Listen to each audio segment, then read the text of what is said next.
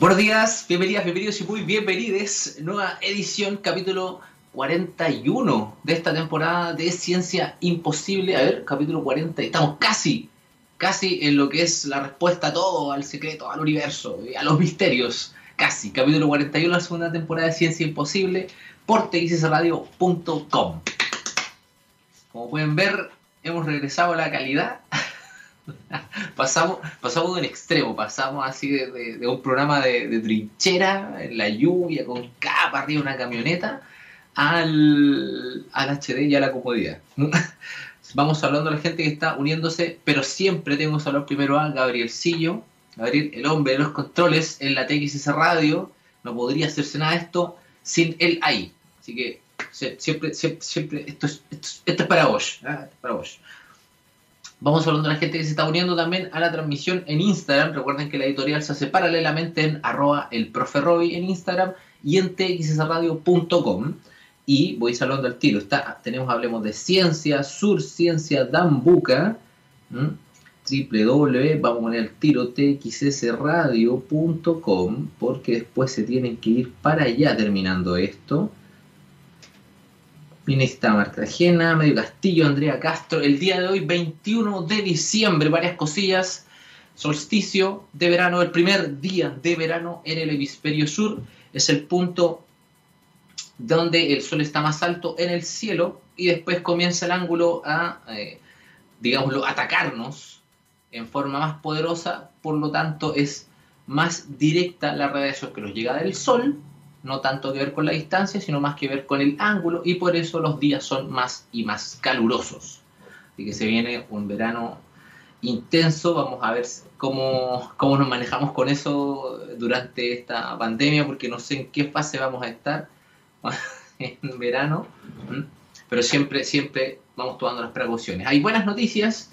Lo primero, les voy a invitar a ustedes a que busquen esto, porque lo acabo de, de revisar en el New Science, newscientist.com acaba de publicar la eh, imagen de fotografía oceánica 2020, la imagen que gana este año es la de dos pingüinos mirando las luces de Melbourne en Estados Unidos. Son dos pingüinitos que realmente están abrazados. Literalmente son dos personas, es como dos personas que están uno con, con la manito en el hombro del otro. Lo pueden buscar en newscientist.com la imagen de dos pingüinos gana ese premio. Está maravillosa, yo la recomiendo mucho. Y también para hacer una idea de que se viene el próximo año, que es eh, parte de la década del océano, según la eh, para las Naciones Unidas. 21 de diciembre tenemos varias cosas el día de hoy, aparte que hoy les mencionaba de ISU, buenos días. Eh, puede que sea solo usted, señor Dambuca, porque hasta ahora no me ha dicho nada, nada, nada nadie al respecto. Arturo Ortiz también en 1968, 21 de diciembre, se lanza la misión Apolo 8. Apolo 8, de una, la segunda, em, es la eh, segunda misión. No, a ver, espérate. Tengo que ordenar esto porque eh, son hartas cosas las de, este, las de esta misión, ¿cierto? Tiene varios récords. Es la primera misión tripulada, eh, impulsada por un cohete Saturno 5 es la primera misión tripulada lanzada desde eh, el Centro Espacial Kennedy. Es la primera misión tripulada en abandonar la gravedad terrestre. De hecho, los tripulantes, los tres astronautas, fueron los primeros en sentir en sus cuerpos la atracción gravitatoria de otro cuerpo celeste, en este caso la Luna. Se dieron una vuelta por la Luna, no, no aterrizaron, no era el propósito del programa, y luego volvieron a la Tierra en algunos días. Una hazaña increíble para la época, estamos hablando del año 68. Eh, venía, bueno, Estados Unidos venía de varias cosas, incluyendo, por ejemplo, todo lo que pasó con, eh, con el presidente, con el expresidente Kennedy en ese momento, ¿cierto? Y eh, tomaron, hicieron la primera observación de lo que es la salida de la Tierra, digámoslo así. Es un amanecer desde la Luna, pero que se vea la Tierra desde el horizonte. Fueron los primeros humanos en atestiguar ese fenómeno. Que muchas cosas importantes para el Apolo 8, que fue lanzado el 21 de diciembre de 1968. ¿Mm? Estamos, sí, parece que yo estaba con, estaba justo con alguna pausita en el Instagram Live, pero estamos, estamos bien, recuerden, por txsradio.com en el caso de que. Sí, lo me hice por la foto de antes, los pingüinos estaban sin mascarilla. Así que no estaban respetando distancia física.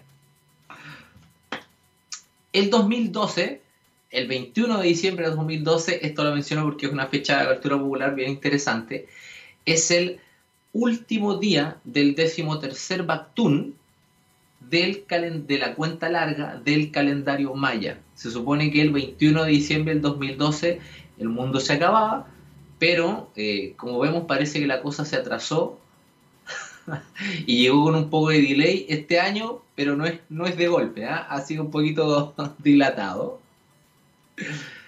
Y fue curioso todo lo que pasó porque efectivamente eh, tú tienes que recordar más o menos cómo funciona el calendario maya.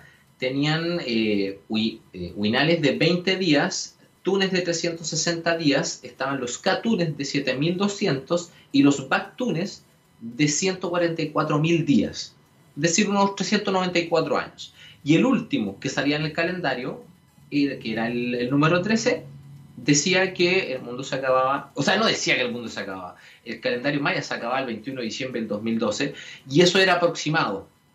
Hay que recordar que los calendarios han cambiado, el juliano, el gregoriano, tenemos 6 años para adelante, unos 6 años para atrás, hay todos unos arreglos bien extraños que hacer ahí, por lo tanto esto se convirtió en algo de la cultura popular. ¿no? Y tal vez pasó como 31 minutos, que eh, sacó el mundo, pero partió otro igual inmediatamente, así que no se notó. El día de hoy, y esto sí que es importante, no ocurre casi hace 400 años en el cielo, 800 años, si es que estamos pensando en una conjunción nocturna, que es el hashtag del día de hoy, y que de hecho el Doodle de Google lo está celebrando, está maravilloso para que lo vayan a ver es la conjunción en nuestro cielo, y digo nuestro cielo porque depende del punto de vista solamente, de Júpiter y Saturno. Durante los últimos días de, durante estos días en diciembre, se han comenzado a ver cada vez más cerca, ya estamos hablando del Sol del Poniente, ya hacia el oeste, casi una hora después de que se pone el Sol, se han visto dos puntitos brillantes, Júpiter y Saturno.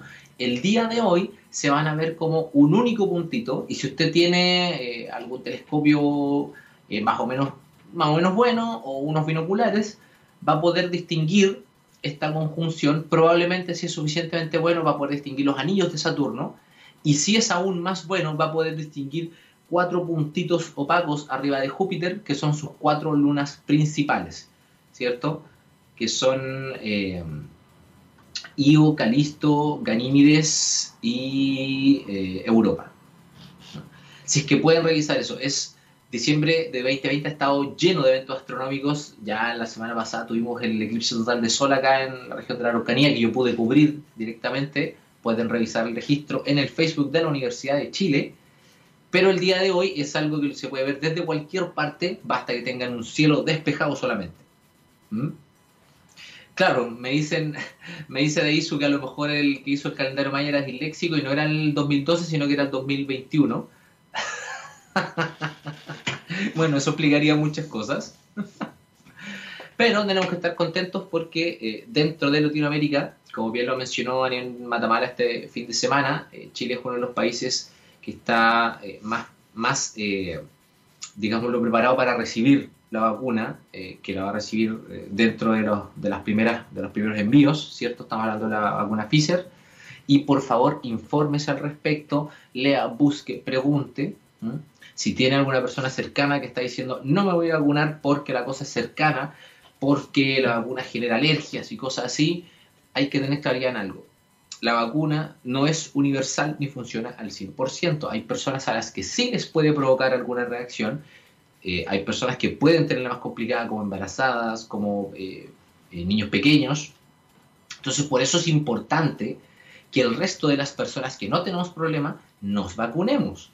De esa forma, con un mínimo, yo creo, por las estadísticas dice que un 60% de la población que pueda vacunarse nos va a permitir mantener el virus bajo control y nos va a permitir proteger a esas personas. Entonces, si usted conoce a alguien que tiene reacciones así, obviamente no le va a decir que se vacune, pero eso no es argumento para que usted no se vacune. Usted se tiene que vacunar para proteger al resto de las personas.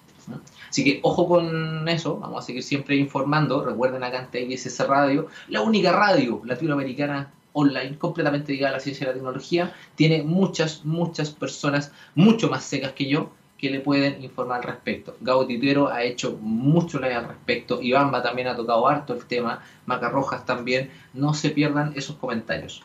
El día de hoy, pues los vamos a ir con un temilla, el día de hoy tengo dos entrevistadas que vienen del mundo de las matemáticas y la estadística, que son eh, Carla Salinas y Camila Fernández, con quienes vamos a conversar para saber a qué se dedican, o sea, qué es lo que hace un matemático en la sociedad, ¿ah? eh, digámoslo, bueno, en otros términos, cómo come un matemático, ¿ah?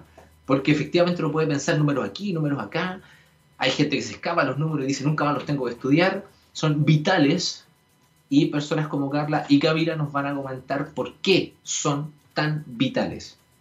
Sigo saludando a la gente que está en Instagram Live. Recuerden que la eh, editorial termina aquí. Vayan a txsradio.com para continuar con el programa. Gabriel Sillo, nos vamos a ir con un tema entonces. Esto es eh, Monster de Imagine Dragons y seguimos acá en Ciencia Imposible por txsradio.com. Estamos de vuelta ya en txsradio.com. Me di cuenta que tenía el micrófono arriba de la repisa, lo acabo de bajar. Así que estaba, pero como los dioses hablando. Estamos de vuelta ya y con eh, mi primera invitada del día de hoy, que es Carla Salinas, eh, magíster en estadística. ¿Estoy, estoy, diciéndolo bien el, título? Sí, estadístico con magíster en estadística. Un poco rebuscado, pero sí, lo mismo. el título y el magíster. Claro, no es una redundancia en este caso.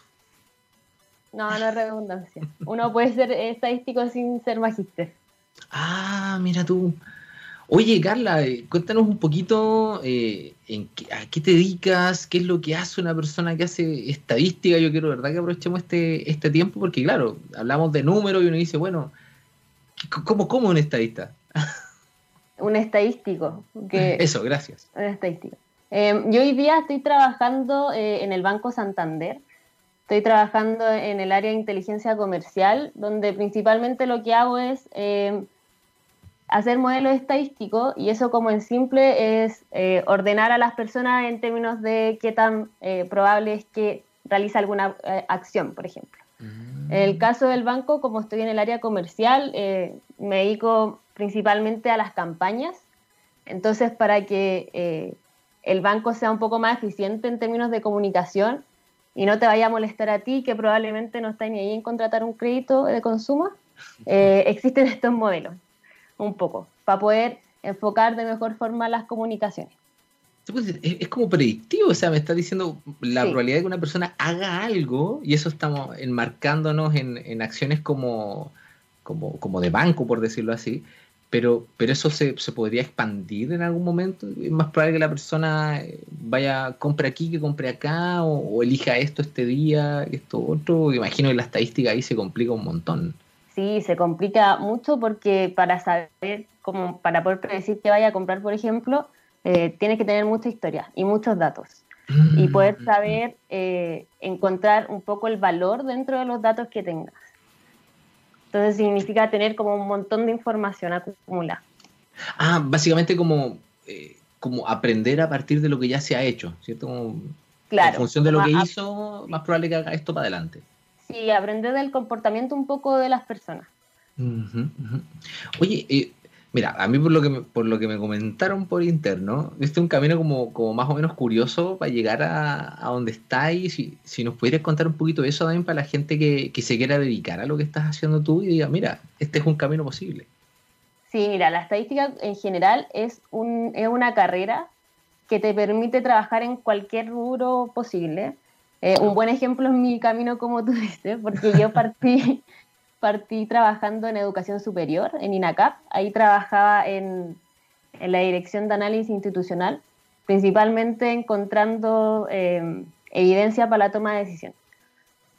Eh, en cuanto a encuestas, para levantar información también de los estudiantes, em, trabajando un poco con iniciativas de programa para la medición de ese tipo de programa eh, y otras cosas más. También harto estudio, en ese, en ese lugar ahí tuve la oportunidad de viajar, por ejemplo, a Panamá, exponer un trabajo que hicimos. Buena. También hicimos capacitaciones en las diferentes sedes. Entonces, eh, por ese lado fue como súper enriquecedor en temas como de movimiento, como que nunca había viajado tanto en mi vida. bueno, son unas cosas que más enseñan, dicen, ¿no? Sí, pues también, porque uno se, se expone a diferentes eh, mundos también, a diferentes personas, eh, conocimiento, experiencia, de todo. Así que es súper enriquecedor por ese lado. Después de INACAP, eh, estuve un, un, corto periodo en Falabella, ahí en falabella.com, y ahí estuve como data scientist, que ya me cambié de rubro completamente, pasé de la educación, me fui a retail, y ahí trabajaba un poco en un proyecto que buscaba hacer eh, más eh, llevadero como el, la navegación en la página. Era en falabella.com. Eh, ahí no me gustó mucho el trabajo, entonces tuve como, tuve, eh, pude regodearme un poco porque em, era la única estadística ahí. Que, Acá la especialidad te permite eso. Claro, claro. Ahí trabajé con harto ingeniero, estuve eh, o sea, como la gente siempre eh, asume que ingeniería es como la carrera más pro, y dentro de, y mm. en realidad estadística también es una, una opción súper viable porque además de que te permite esto como de trabajar en cualquier rubro, te permite también estar a la par con esas carreras que muchas veces son eh, sumamente como masivas. Sí, como que están ahí adelante, como que hay que ser ingeniero. Ah. Claro, claro, una cosa así pero no necesariamente, o sea, estadística como que no es una carrera como que sea menos que eso, como para ponerlo así como en términos más prácticos. Em, y ahí en Falabella aprendí mucho de como cosas más técnicas, porque en el fondo yo me fui de, de INACAP porque quería desarrollarme más del lado, del lado técnico. Entonces llegué a Falabella y encontré como eh, nuevas herramientas, nuevas formas de pensar, eh, nuevos desafíos también pero no estaba muy cómoda ahí, así que eh, de repente me llegó una oferta de Santander. Y... Más, también, con, también con el tema de, de los datos y la información, no? Sí, sí, me llegó así. Yo en realidad quería hacer modelo estadístico y en Falabella no estaba haciendo modelo estadístico, estaba haciendo modelos de otro tipo. Eh, y me fui a, a, Santander a hacer modelo estadístico que era lo que quería hacer, digamos, desde que salí de, la universidad y que no había, no había tenido opción. Esta es la mía. Y dije, ya, por fin voy a hacer, voy a hacer esto. Eh, y después de, bueno, adquirir toda esa eh, experiencia que tuve con INACAP, que fue muy buena, en Falabella, que también, aunque estuve poco tiempo, igual fue súper enriquecedor, em, llegué a Santander a hacer modelos, que era algo que no había desarrollado como por el lado técnico, y tuve la oportunidad y hoy día estoy haciendo eso. O sea, entonces trata de, construir modelos en base a la información para predecir eh, eh, decisiones, para poder de pronto saber qué, puede ser lo mejor en función de, lo que uno ha hecho. O sea, eso es lo que me, queda más claro a mí. Sí, sí, y en el fondo es un poco como ordenar las necesidades del cliente también, en este caso. Porque, que a veces uno mismo no las sabe. Claro, sí, uno mismo no las sabe, pero el banco puede que lo sepa y alguna manera. o tenga la, la, intención de saberlo. De saberlo, claro. Sí, entonces, claro, pues uno eh, trabaja con eh, un millón de clientes y, quieres comunicarle cosas a los clientes. No puedes gastarte eh, la millonada de plata en, en, contactar a todos los clientes y en realidad los que realmente contratan un producto va a ser cuánto, un 1% o menos. Entonces la estadística ahí nos ayuda para poder enfocar bien las campañas en este caso, para poder tomar como bajar los costos y poder enfocar mejor la comunicación. Oye, y una pregunta clave que te tengo que hacer que no se puede olvidar. Si hay alguien en este momento que, que esté mirando y diga, mira, me gustaría dedicarme a la estadística, pero, pero tal vez no soy tan buena para los números, ¿qué, le dirías? O sea, hay que nacer con, como se dice, yo sé que está muy mal decirlo de cabeza para los números, porque efectivamente es algo que uno puede desarrollar, hay límites que uno puede empujar y todo, eh, si alguien se interesa en, esta construcción de modelos, en estas predicciones, eh, ¿cómo le, dirías tú que por dónde se fuera, qué apoyos puede recibir, para dónde se tiene que ir?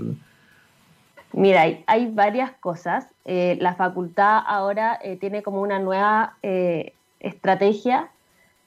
cuando yo entré era completamente diferente a lo que se está haciendo ahora. ¿De qué facultad estás hablando, disculpa? De la Facultad de Matemáticas, de ah, la Universidad Católica. Muy bien. Em, inicialmente, eh, cuando yo entré, la carrera era una solamente, uno entraba a matemática y estadística y adentro se decidía. Hoy día son, son dos carreras por separado, uno entra directo o a estadística o a matemática. Em, y por ese lado, el primer semestre eh, siempre está como, está bien enfocado como a, hacer más llevadero eh, como el primer acercamiento a la universidad. Entonces, yo diría por ese lado, por el lado de la universidad, que hay muchas ayudas. Además, suele pasar en, mi facultad que estudiantes como de más grandes eh, son súper buena onda con los más chicos. O sea, se arma como un ambiente súper hogareño, por decirlo de alguna manera. Así que igual eh, hay que hacer comunidad, eso es lo importante. ese, ya, ese es el consejo clave, me gustó, qué maravilla. Sí, sí o sí. Y por fuera también hay otra, hay, hay hartas cosas que, que uno puede hacer. Em, en estadística, por lo menos, se trabaja harto con el programa R, que es un programa estadístico, y que sí o sí hay que saber desarrollarlo y que en el fondo a uno lo crían con ese programa. Siempre. Perfecto. El famoso, ya, el famoso programa R. Y de ahí tú, y esa es la pregunta con, con la que, que, no nos podemos ir sin hacerte la que tiene que ver con R Ladies. ¿Qué es R Ladies? ¿Qué haces tú ahí? Y ahí, claro, pues ahí existen comunidades como R Ladies, también hay otra comunidad de usuarios, pero R Ladies es una comunidad que es a nivel mundial y que tiene diferentes capítulos, y uno de ellos es el que está en Santiago. También hay más capítulos en Chile, no solamente Santiago, así que no es centralista. Muy bien. que, también es importante. Así es. Em, y es una organización que lo que busca es eh, promover la diversidad de género. y entre esas cosas eh, también está un poco como acercar la estadística eh, a las personas que están recién aprendiendo. Entonces, como lo que, lo que hacemos es hacer talleres. Se hacen talleres y hay diferentes mujeres que se dedican a diferentes cosas. No solamente hay, hay estadísticas ahí, una de, de, las organizadoras es lingüista, así que es súper interesante. Hay chiquillas que son geógrafas, que son ingenieras, hay de todo ahí.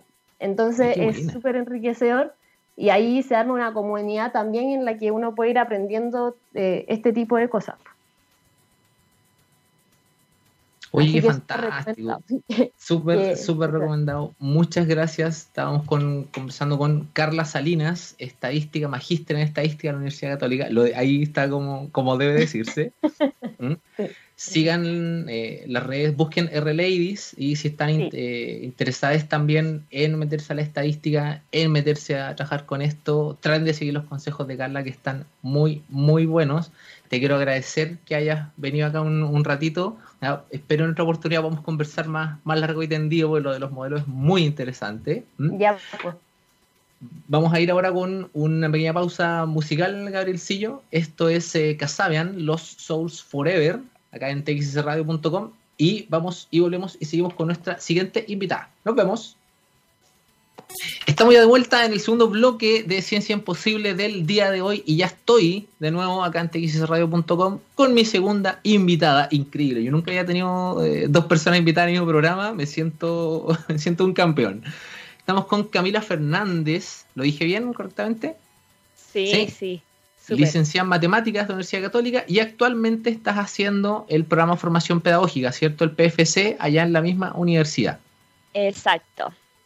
Cuéntanos un poquito, ¿te, te metiste a matemática, te fuiste para la pedagogía? ¿De dónde, estuvo ese, ese cambio, ese caminito? Háblanos un poquito de eso.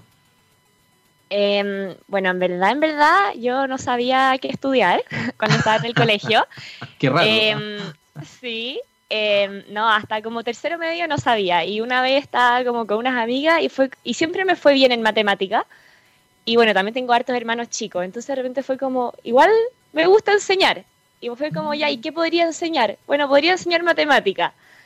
Y ahí como que me entró esa idea en la cabeza y le di, le di, le di hasta que em, fui como investigando los posibles caminos que existían. Y las que más me tincaban eran eh, como entrar directamente a pedagogía media en matemática o eh, sacar la licenciatura y después sacar la pedagogía.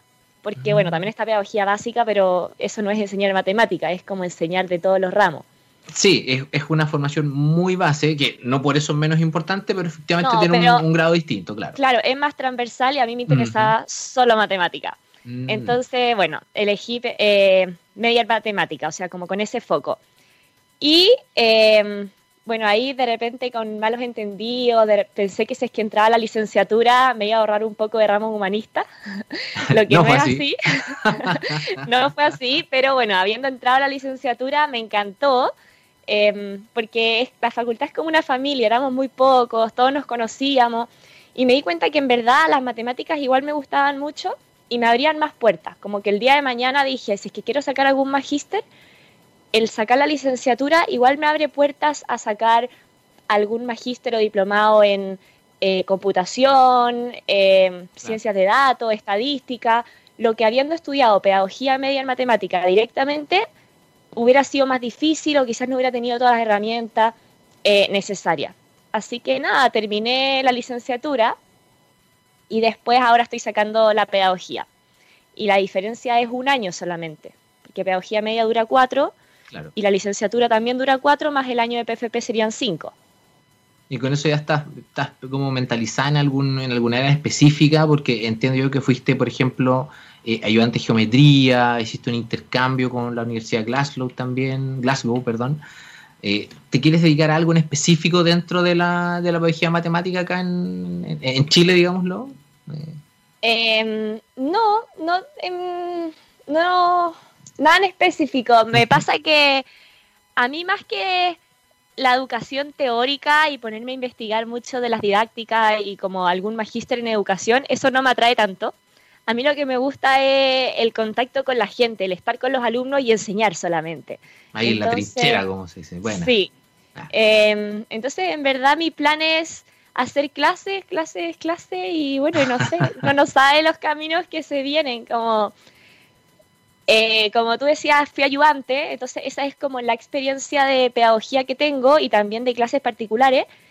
Pero este año, como fue online, tuve prácticas online, como que tampoco tengo la experiencia de, estar en el aula de clases con alumnos de media, como que mis alumnos siempre han sido o más grandes o uno a uno en clases particulares. Pero mm. creo que me va a gustar. Igual online me ha gustado. al menos, al menos la, la preparación la tienes. Sí tú mencionaste en un momento que, descubriste esto de que te gustaba enseñar y todo. Imaginemos que hay una persona en este momento, eh, alguien por ahí que te esté mirando, que diga, oye, ¿sabes qué? Eh, yo también estoy como en una situación similar, o, no, o no sé qué estudiar, pero tengo esta, esta inclinación por, por enseñar. Eh, ¿le darías, eh, qué, le dirías a esa persona? Si efectivamente le, le, tinca esto, si le gusta un poquito enseñar, es como, métanse a esto o, no lo recomiendas? ¿Por, dónde, ¿Por dónde va el consejo? Em, uy, es que si es que lo único que les gusta es enseñar, em, yo les recomendaría que entraran directamente a pedagogía básica o media, da lo mismo, o sea, depende del nivel que le guste. Em, y bueno, si después en el camino se da cuenta que no es lo que les gustaría, no se van a arrepentir porque por lo menos lo intentaron. Pero si es que no están seguros y como que les gusta enseñar, pero también quizás les gusta algo más, no sé, una ingeniería, literatura, no sé, cualquier carrera en verdad, o matemática como a mí, eh, yo encuentro que el programa de formación pedagógica igual es bueno porque después no te, no te deja como y así sé que no es la palabra esclavizado, pero como que no te deja fijo como para sí o sí ser profesor, como que si es que te das cuenta te, que te, da herramientas, te abre, puertas. Sí, como que si después te das cuenta que te gusta enseñar, pero no solo enseñar, puedes hacer más cosas también. Pero tú dijiste, tú, tú, quieres enseñar, tú quieres enseñar, eso es lo, sí, que te es que yo quiero enseñar, quiero enseñar, pero como dije, también me ha interesado mucho la estadística, la computación, eh, y eso me lo ha dado más matemática. Entonces, de repente uno puede hacer dos cosas. ¿Qué le dirías a la gente que, dice que, se va a escapar de las matemáticas en, algún área o en otra cosa y por eso se meten a, estudiar? ¿A ti que te gustan? Que aquí estamos hablando entre, puro, entre pura gente que le gusta matemáticas. Tal vez Gabriel en los controles no, no tanto, pero, pero en general las personas estamos, estamos acá, sí. ¿Cómo le, cómo le, le venderías la matemática a alguien? Eh Es que para mí la matemática está en todo, como que a mí me gusta ver la matemática como algo real, como aplicarlo mucho como situaciones de la vida diaria, llevarlo a la, a la matemática. Por ejemplo, ahora en coronavirus, en pandemia, bueno, sí sé que es una matemática muy básica, o sea, si es que son matemáticos los que están escuchando, quizás vean cosas mucho más avanzadas y abstractas. Pero, no sé, en mi casa, en la mesa de la comida, tenemos una mesa redonda. Eh, y siempre hemos conversado como, ya, de qué diámetro o radio tiene que ser la mesa para que se puedan sentar, no sé, cinco personas y mantener la distancia social. Como que eso es una aplicación de la matemática y de la vida diaria de ahora, como del coronavirus. Entonces, como que en verdad, igual es muy interesante, la matemática en verdad está en todo y a mí eso es lo que, lo que más me llama. Como también veo a compañeras mías de colegio que les cargaba matemática, de hecho tenían ansiedad matemática, la ansiedad matemática, eso eh, eh, existe, esa thing, la ansiedad matemática. Sí, que les causa ansiedad la matemática. Wow. Y una ansiedad muy fuerte. Em, sí, sin duda. Eh, bueno, y ellas te dicen ahora, estando en la universidad, habiendo egresado alguna, que la matemática en verdad son fundamentales, hasta independiente de lo que hayan estudiado. Entonces, eso a mí me raya. Fíjate qué interesante el, concepto que mencionaste, porque acá eh, en, el, en, el, programa hemos hecho hartos programas basados, por ejemplo, en, estadística, en lógica, en, aritmética, que más que nada para que la gente también tenga esta, este atisbo de que la matemática, como bien dijiste tú, está en todos lados, eh, es una herramienta súper transversal. Cuando eh, lo conversábamos con Carla hace un, ratito, esta construcción de modelos estadísticos eh, te permite de pronto entender mejor para dónde va la, la, vida de una persona, hacia dónde van las decisiones. Entonces, me, gustaría destacar mucho eso que, dijiste tú, que no es la expresión tampoco uno se puede escapar de las matemáticas, porque no es que las matemáticas te anden persiguiendo, ¿cierto? Pero, pero tiene que ver con esta, esta importancia de que está en todo, ¿cierto? Sí son muy transversales. Oye, entiendo, me, comentaron también que, claro, que no es menor tampoco tu, cariño por las matemáticas, porque tú entraste eh, con, a través de un puntaje nacional también en, matemáticas, así que felicitaciones por, por eso. Entiendo que eh, el año pasado te ganaste un premio en la facultad, el, el San Buenaventura, ¿cierto? Un, premio a un, como a un espíritu UC que se llama, ¿o no? Claro, pero a nivel de facultad. Pero bueno, pero igual es un premio, o sea, no, es menor. ¿ah? sí, no, lo yo estaba muy contenta. Yo estaba contentísima. Oye, em, ah, dale, dale, dale, por favor, por favor. No, no, no, no, dime. te quería apuntar sobre eso mismo que, que, que, estabas, sobre este, este mismo premio que tiene que ver con, con, el, con ese espíritu, ¿ya? tiene que ver también con el, con el cómo tú contagias eso de, de, enseñar o de estudiar algo que tal vez entre la gente no sea tan, digámoslo, tan popular, porque las matemáticas suelen tener ese, ese sesgo, ¿cierto? Que estudias matemáticas, oh no, qué terrible. Toda estadística, oh no, qué terrible. ¿Mm? Eh, ¿Cómo eh, te has enfrentado con, te ha tocado gente así o no en la vida? Me imagino que sí. Sí, es típico, te preguntan, ¿y qué estudias? Matemática. Ah, pero, pero ¿cómo? ¿Matemática en qué? Y yo, no, licenciatura en matemática. Y te dice, ah, pero entonces tú eres como súper matea, como que te encantan las matemáticas. Y es como... y dicen como que seca, en verdad matemática es demasiado difícil. Y no sé, yo siempre respondo que cada uno tiene sus habilidades nomás. A mí me gustan matemáticas, pero yo encuentro que alguien que estudia derecho eso sí que es imposible. O alguien de medicina, yo no podría. Claro, depende del, punto de vista, ¿cierto? Oye, yo tengo que, antes, antes de, que cerremos esto, tengo que aprovechar también de hacer la, invitación, porque eh, yo sé que mucha gente estaba pendiente de lo que estábamos conversando con Carla, lo que estábamos usando contigo ahora. En el caso que, de que estén interesados en las carreras de estadística o de matemáticas de, de la Universidad Católica, está la página mat.uc.cl para que revisen el detalle de lo que se ve en el, 2021 y también están en Instagram, ¿entiendes? arroba mat.uc.cl para que le den vuelta a eso si es que efectivamente Carla y Camila han tocado algo de alguna hebra importante. ¿Mm? Sí, esa, el, el, Instagram es muy bueno, yo lo sigo y, y, suben varios programas y mm, sobre los cursos, profesores, bueno, más testimonios de alumnos que han pasado por la facultad y son muy buenos. Aparte de la facultad es increíble, como decía, somos poquitos. Bueno, cada vez son más porque se abren más. pero son pocos y es como una familia. La sala de estudio lo más entretenido.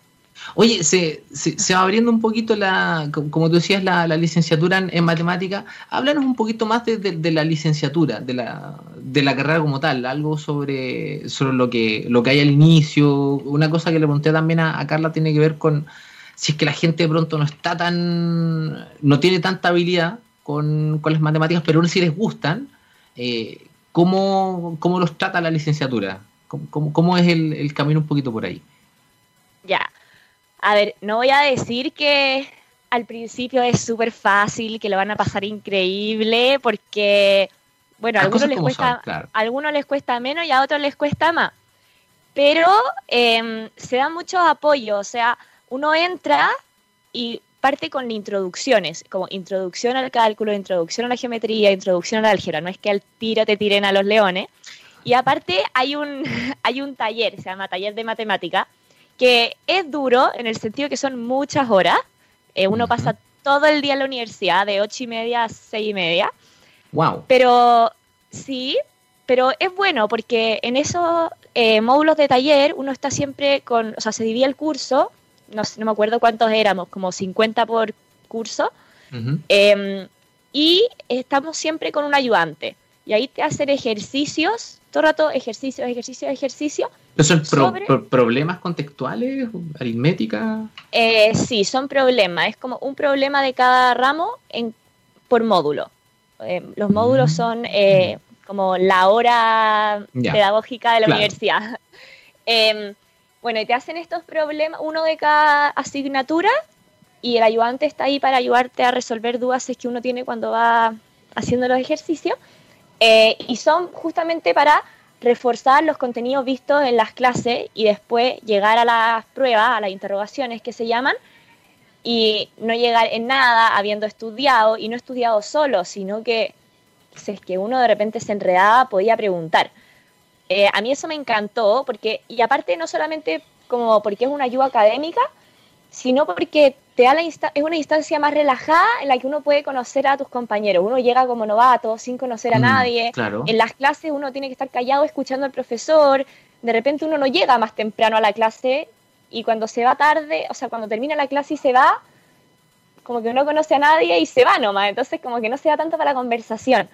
Pero en estos módulos de taller, eh, uno se sienta en grupo, ve a los otros que están conversando al lado tuyo, haciendo los ejercicios, les pregunta. Entonces, como que se va haciendo amigo y se generan lazos mucho más estrechos. Creo que es eh, genial esa parte del taller que mencionaste, porque van, van entre varias personas atacando el mismo problema, van puliendo, oye, a lo mejor va por aquí, a lo mejor va por acá, eh, se han dando cuenta que alguien tiene alguna facilidad con algún área, por ejemplo, tú que fuiste ayudante de geometría, de pronto tenías eh, alguna facilidad mayor por ese lado, y, y aún así iban aprendiendo sobre la marcha, que es también lo, rico de, estudiar matemáticas. Sí. A mí en verdad me encantó taller. Ahí quizás varios discrepen conmigo, porque como decía, son muchos módulos, es que son nueve módulos a la semana. Y cada, módulo es de, cada módulo de una hora veinte. Entonces sí es harto, pero a mí me gustaba por eso. A otros quizás no tanto. Es que bueno, yo, comparto eso que mientras sea matemática, la, hora 20 a uno se le hace poquito, eh, eh, es cierto. Mira, pero para, para ti la, como que la parte más importante de, la licenciatura es la posibilidad de que exista este taller. Em, bueno, eso, te, eso era una gran ayuda en primer semestre. Después cuando uno va creciendo, em, como en taller conoció a los ayudantes, conoció a los más grandes, de repente uno está en la sala de estudio y son como mesas grandes cuadradas, entonces se sientan todos juntos, entonces uno le pregunta al de al lado, también al de al frente, y como decía, ya los habíamos conocido a los más grandes, entonces no te importa preguntarles en la sala de estudio a los demás. Y asimismo a ti también te van a preguntar cuando tú eres más grande. Claro. Eh, después Un poquito como devolver el favor. Claro, los almuerzos también uno almuerza en la facultad, entonces están todos juntos. Se ofrece la posibilidad de una sala de ayuda matemática, donde también hay un ayudante y uno siempre puede ir a esta sala y preguntar. Em, la, las subdirectoras de docencia y la, secretaria también siempre están ahí para apoyarte, de repente los caminos, cuando uno no está muy seguro si seguir matemática o estadística, te guían en ramos que te pueden ayudar a decidirte. Eh, ah, tú dices que hay, hay, ramos que son clave también para, para saber si estás en el lugar correcto. Eh, no sé si están así. Bueno, es que ahora ha cambiado porque ahora uno entra directo a matemática o directo a estadística. Mm. Pero eh, en mi época, bueno, ya me siento una vieja, no, tanto, no, entré tanto. Pero cuando yo entré, eh, uno entraba como a matemática y estadística y de ahí el segundo año uno decidía si se iba por matemática o si se iba por estadística. Ah, perfecto. igual es bueno, igual es bueno que plantees eso de que son, a pesar de que estén todas contenidas en lo mismo, son áreas de estudio diferentes. Claro.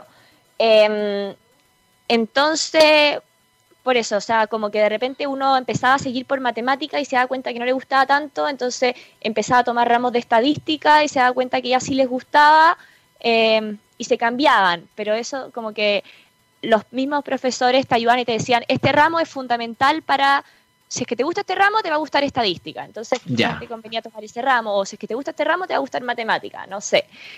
Eh, a eso iba, de que efectivamente te, te, permiten identificar un poquito hacia, hacia dónde va lo, lo, lo, tuyo dentro de la carrera. Claro, sí. Entonces ya, en este momento estás haciendo el, el, el PFC, o sea, el PFP. FP. Y después de eso, ¿qué, qué, qué se viene? ¿Qué va a hacer Camila Fernández después del PFP? Si es que eh, podemos preguntarlo, ¿cierto? Como para, también para que la gente no, sepa sí. hacia dónde son los, los caminos de, de alguien sí. que está siguiendo esos pasos.